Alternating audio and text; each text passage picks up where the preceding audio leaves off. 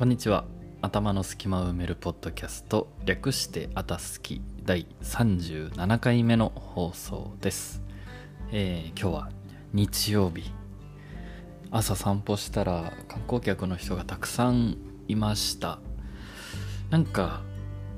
すっかり、まコロナ前までは戻ってないんでしょうけどやっぱ沖縄は人は増えてますね。国際通りも最近修学旅行生を見かけたりして春夏は本当に修学旅行生ゼロだったんですけど戻ってきてる感じがねしますね。とはいえコロナも全然ね収まってないですからね。気をつけつつ生活をしていきましょう。僕は沖縄にいると人間と触れ合うことがないのでまず感染の心配はないんですけど。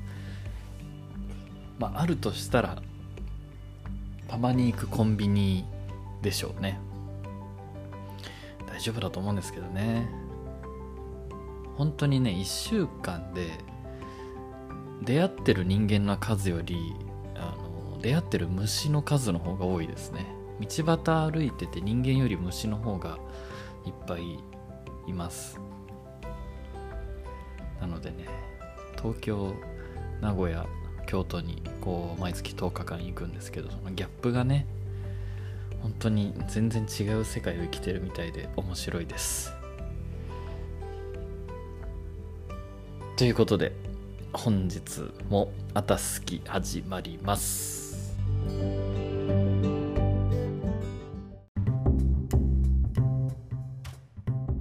さあ今日は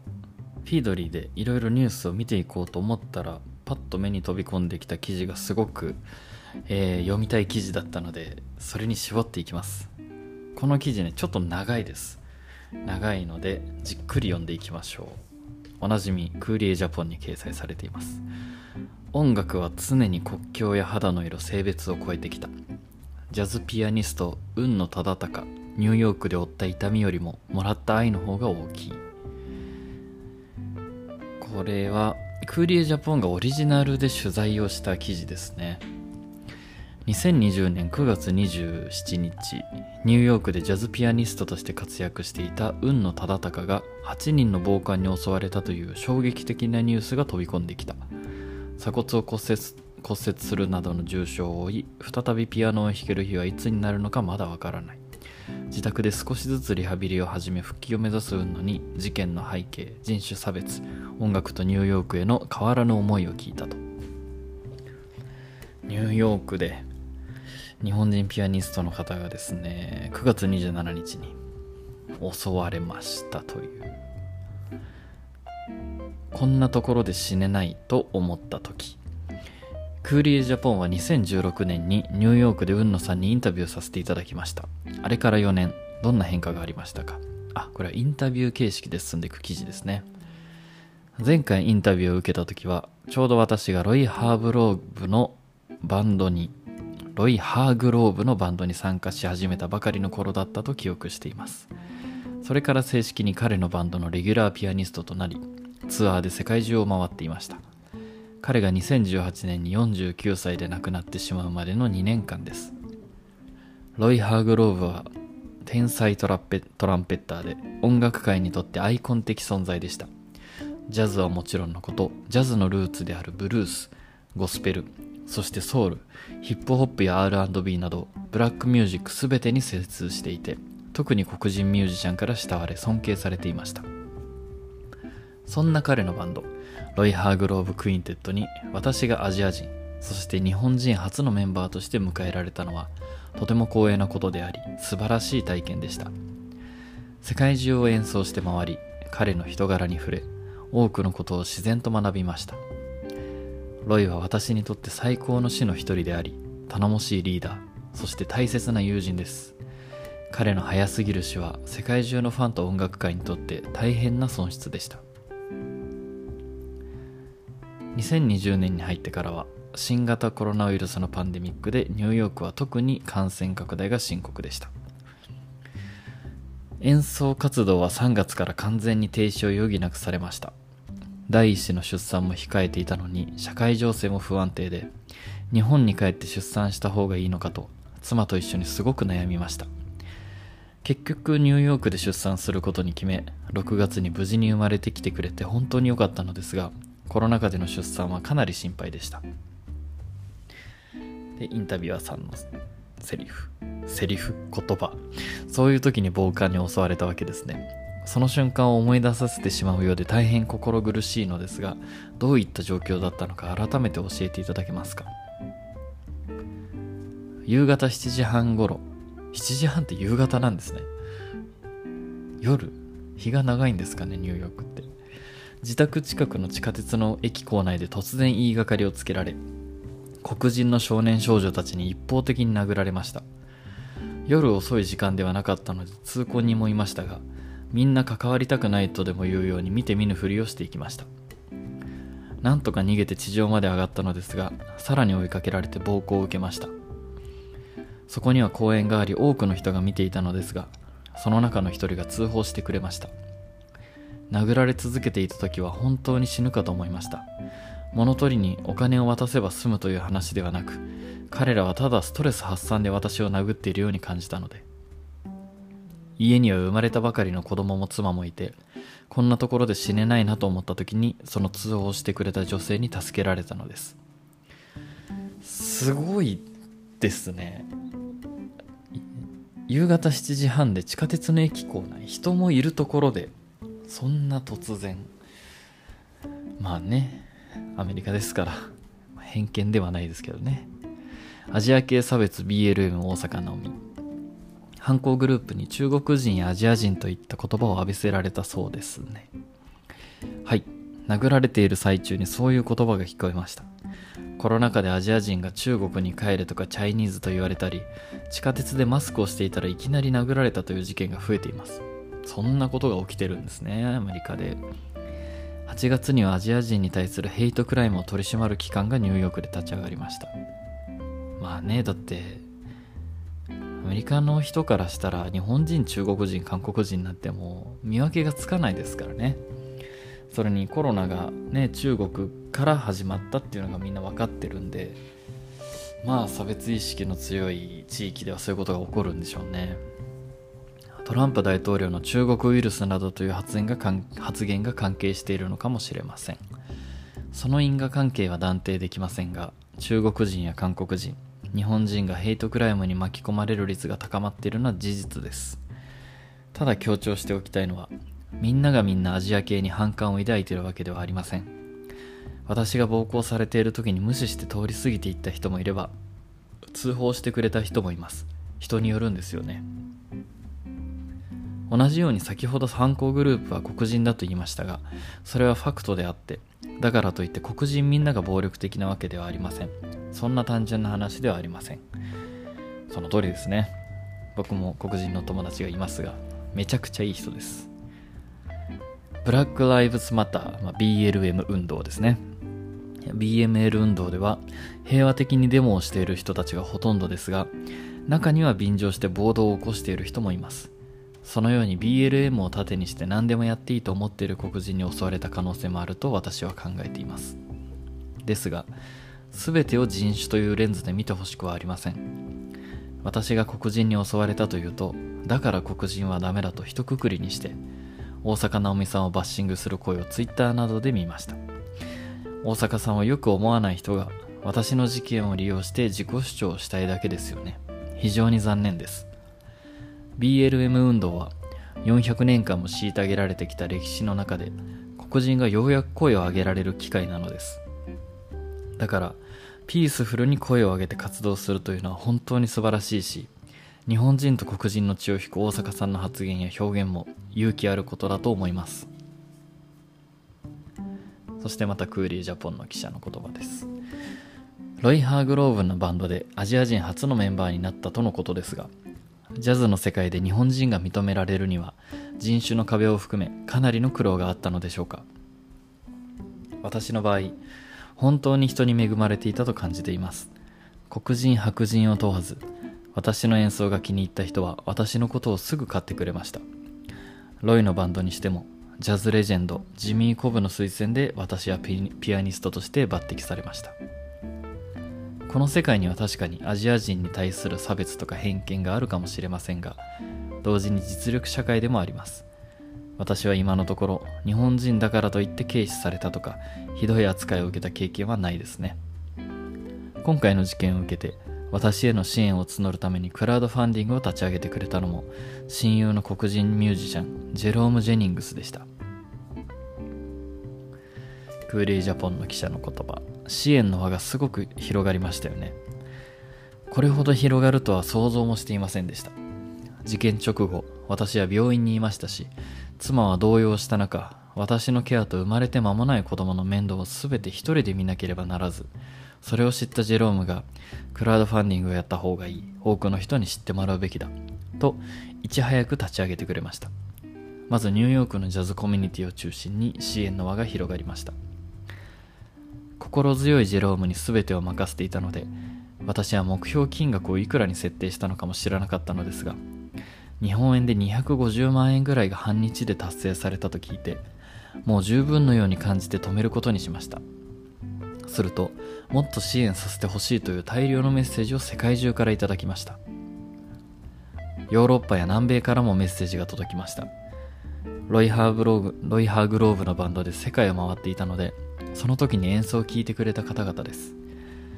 私の音楽が世界中の人々に届いていたのだと実感できました。亡くなったロイが天国から助けてくれているようにも思いました。尊敬するレジェンドたちから電話をいただいたことにも感動しました。ジョージ・ケーブルスモンティ・アレキサンダーフレッド・ハーシュベニー・グリーンルーファス・リードデニス・マクレルなどニューヨークの大先輩たちが私のことを心配してくれて君はジャズのシーンになくてはならない人だ。君の奏でる音は愛にあふれている。と言ってくれたのです。ジョージ・ケーブルスは最近新しいアルバムの録音を終えたばかりでただこれは海野さんの呼び名ですね。ただのオリジナル曲を録音したよと教えてくれました。渡米した12年前私がニューヨークで無名だった頃はみんな雲の上の存在で憧れだった人たちです。音楽を純粋に愛し地道に活動してきたからこそ大切な仲間として認めてもらえた。自分がやってきたことは間違ってなかったと涙が出てくる思いでした。右手はまだかなりしびれています。リハビリのためにも動かせる範囲で動かそうとはしていますが痛みがすごく鎮痛剤を飲まないと辛い日があります。完全に回復しても以前の感覚は戻らないかもしれません。でも絶対に復帰するつもりでいます。たくさんの人たちから支援をいただいたことは何よりも力になっていますし焦らずにリハビリを続けてまた皆さんのもとへ音楽を届けることを目標にしています。人の温かさの方が私の痛みに勝っているので希望の方が強いですね。クーレイジャポン記者の言葉です。今回このような大変な事件に遭ってしまったことでもし渡米していなければという思いが頭をよぎったことはありましたか？全くないですね。ロイ・ハーグローブジミー・コブフランク・ウェスハンク・ジョーンズもみんな亡くなってしまいましたが、私が2008年に渡米を決断していなかったら、彼らと信頼関係を築き、共演することもできなかったと思います。今回のことは一つの悲しい出来事ですけど、このニューヨークで出会った人たちから受けた愛の方が大きいので、後悔は全くないです。もちろん、その時の情景が今も浮かんで怖い思いにも襲われますが、これで人を恨むようなことはありません。幸い命があっただけで皆さんの温かさを感じられるので今はとにかく感謝しています海野さんすごいですね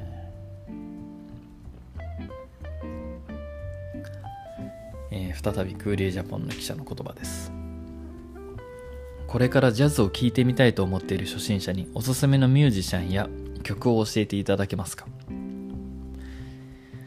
私が幼少の頃に聴いて感動したのはドラマーのアート・ブレイキーです。彼のバンド、アート・ブレイキーザ・ジャズ・メッセンジャーズが来日した時、父親がブルーノート東京でのライブに連れて行ってくれました。私が9歳の時です。小さな子供が会場に1人しかいなかったからか、楽屋から出てきたアート・ブレイキーがステージに向かわず、私の方に歩いてきて、ナイスボーイと頭を撫でてくれたんです。恥ずかしいような嬉しいようなよくわからない気持ちになったのを覚えています。アートブレイキーから発せられるものすごいエネルギーに圧倒されました。その時ですねジャズミュージシャンになりたいと思ったのはすごいですね。あのアートブレイキー Spotify とかね YouTube とかで探すと出てくるあのレジェンレジェンドドラマーです。アートブレイキーが私にとってジャズの原点です。アフリカの大地の鼓動が感じられる土着のジャズを伝えてくれた人です。バンド名と同名の超名盤アルバム。1曲目に収録されたボビー・ティモンズの「モーニング」はジャズをよく知らない方でも必ずどこかで目に耳にしているはずです。私にとっても小学生の頃にジャズと出会った原点の曲です。えー、クーリエジャポン記者の言葉です。最近の BLM の文脈で選ぶなら誰でしょう？公民権運動の活動家でもあったシンシンガーのニーナ・シモンですね。人種差別に対する怒りを前面に出してそれを音楽に反映したミュージシャンです。黒人女性初のクラシック界でコンサートピアニストになれる才能も実力もありましたが差別によってその道を断たれ失意の中弾き語りのピアニストに転向しました。彼女がカバーして大ヒットしたビリー・テイラーの名曲 I wish I know how it would feel to be free 長い。はドラマーのウィナード・ハーパーから教わりました。その後作曲者ビリーからこの曲の生まれた背景や歴史を直接習うことができた曲です。ニーナ・シモンが歌うこの曲を聴くと黒人の置かれてきた想像を絶する状況自由を求める心からの叫びを感じますが私は同時に紳士であったビリーの優しさが思い出されます。私は日本で活動していた頃から黒人の音楽を演奏させてもらっているという感覚黒人に対するリスペクトを持ってやっていました。そして日本でジャズミュージシャンとして独り立ちできた時さらに成長していくにはやはり本場のニューヨークに来てレコードや CD でしか聴けなかったミュージシャンと心の交流を通して一緒に演奏したいと思いました。その夢を諦めなくてよかったと思うし私を受け入れてくれる優しい人たちにも恵まれました。日本人だからといって差別しない彼らの温かさでもあり私の中の純粋に音楽が好きだという気持ちを感じてくれる素晴らしい人たちです。本当に人生は出会いですよね。一方ニューヨークに来て逆に日本人からの差別を感じたことはあります。あるミュージシャンが日本に招聘されピアニストとして私を連れて行くことになった時日本のプロモーターが日本人はダメだと言い出したことがありました。ジャズはアメリカの音楽だからアメリカ人じゃなきゃダメだ。できれば黒人もしくは白人を連れてきてほしい。そういうことを日本人が言うのです。わかる。全米各地やヨーロッパですでにそのミュージシャンと私は演奏してきたのですがなぜか日本には私を連れて行けないと言われました。演奏するミュージシャンが私との共演を希望しているのに日本人を理由に同じ日本人から差別を受けてしまう現実。私の故郷日本にそんな差別があることに唖然としました。でも実はそうやって日本側が肌の色で判断するのは昔から存在していてアートブレイキーのベーシストだった鈴木義雄さんから似たような経験をしたと聞きました。バンドが来日する際日本のプロモーターがベーシストが日本人だと集客が悪いので黒人に変えてくれとリーダーのアートブレイキーに言ったそうです。ブレイキーはこれに腹を立てて日本人は日本人を尊敬すべきだし日本人でジャズミュージシャンとしてニューヨークでやっていくのがどれだけ大変なことか分かってんのかと一括。さらに俺のベーシストを連れて行けないんだったら日本へは行かないと怒ったため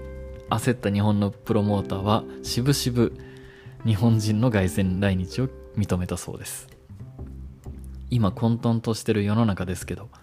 音楽は常に国境や人種。肌の色年齢や性別を超えてきました。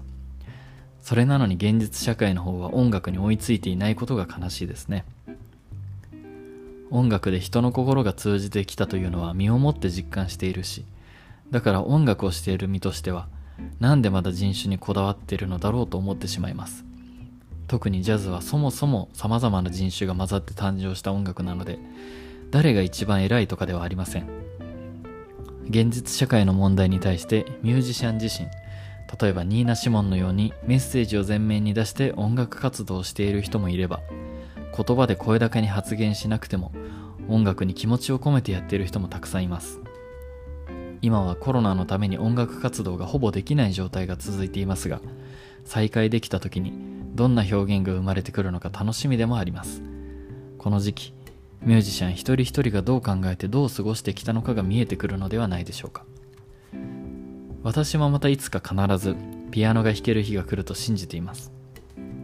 復帰に向け焦らずリハビリを続け希望を持ちながら生きていきたいと思います。目下の楽しみは子供の日々の成長と音楽を聴くこと。特に私のために開催してくれるという配信支援コンサートです。日本のそうそうたるミュージシャンが45名も集結してくれて7時間にもわたるジャズフェスのような贅沢なコンサート。私もニューヨークの自宅から視聴しますが涙なしに見られる自信は全くありません。ちょっとすごいことに気づいてしまいました。今このコンサートが今日の12時から19時で僕今この音声を12時38分に録音してます。今やってますねこのコンサート。ということはですよ僕は今すぐ、えー、この配信を終えて雲野さん支援のためのコンサートに参加するべきなのではないでしょうかと思いましてこれ見れるんですかね？当日でもいいのかな？ちょっと配信サイトから申し込みをする。チケット販売中 Amazon アカウントでお支払い。AmazonPay AmazonPay これは日本時間ですね多分。あでリアルで見なくても後からアーカイブが2月まで見れるそうです。なので焦らなくても大丈夫そうです。えー、ちょっとこのコンサートのリンクを載せておきますね。すごい。もうね危うく今一瞬でこの配信を終えてコンサートに飛ぶところでした。いやすごい方がいらっしゃいますね。海野さん僕は知りませんでした。またあのこの間紹介した「ブルージャイアント」っていうねジャズの大好きな漫画があるんですけどその中であいやちょっとこれネタバレになっちゃうんで言うのやめときますね。海野さんにかなり近いあの状況が出てくるんですよ。さんすごいですね。ニューヨーク行って12年間チャレンジして結果を出して。すごい。なんか本当に日本って安全な国だな国だなって思いますよね。うん。すごいな。もうこういう人の話を聞くとすごいなしか出てこないですね。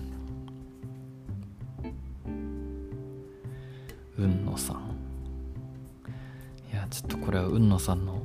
演奏を YouTube や Spotify で探さないといけないですね。何よりもねまだ右手が麻痺して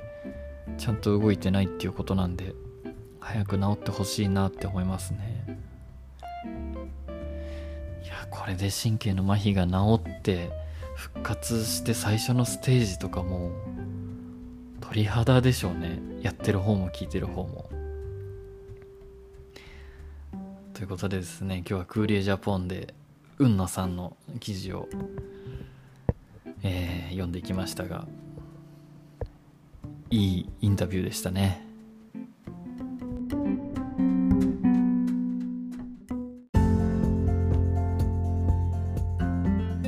エンディングのお時間です。さっきの海野さんの記事を読んで今ねちょっと YouTube で1本あのロイ・ハーグローブのツアーツアーなんですかね。で海野さんがピアノ弾いてる映像を見たんですけどいいですね。あのなんかジャズって難しい感じがするじゃないですか。なんか大人っぽくてかっこいいみたいな感じはあるけどちょっと難しいなみたいな。ジャズはね生で聴くといいですよ。やっぱりバンドで生であのねでもまあ今はコロナなんでやってるところは少ないかもしれないですけど結構どの町にもあのジャズが聴けるライブハウスというかバーというかねあるんですよ調べると。どの町にもコアなジャズファンっていうのはいてもちろん海外だけじゃなくて日本のある程度人口がいる都市だったら必ずと言っていいほどジャズクラブって言ったらいいんですかねあります。有名なのはねブルーノートとかですけどブルーノートとかは本当に入場料というか、うん、音楽聴くのに7000円8000円かかったりして敷居が高いですけど結構ね近所のちっちゃなジャズクラブとかだと普通にお酒とか料理頼むのと別でミュージックチャージが500円とか1000円とかそんなんだったりするので気軽に行けます。あの Google マップを開いて家の近所でジャズって表示するとねポコポコっていくつか出てくると思うんで、えー、ぜひぜひ勇気を出して行ってみると新しい発見があると思います。大人の世界への入り口みたいな感じでね。ということで今日も最後まで聞いていただいてありがとうございました。ではまた明日。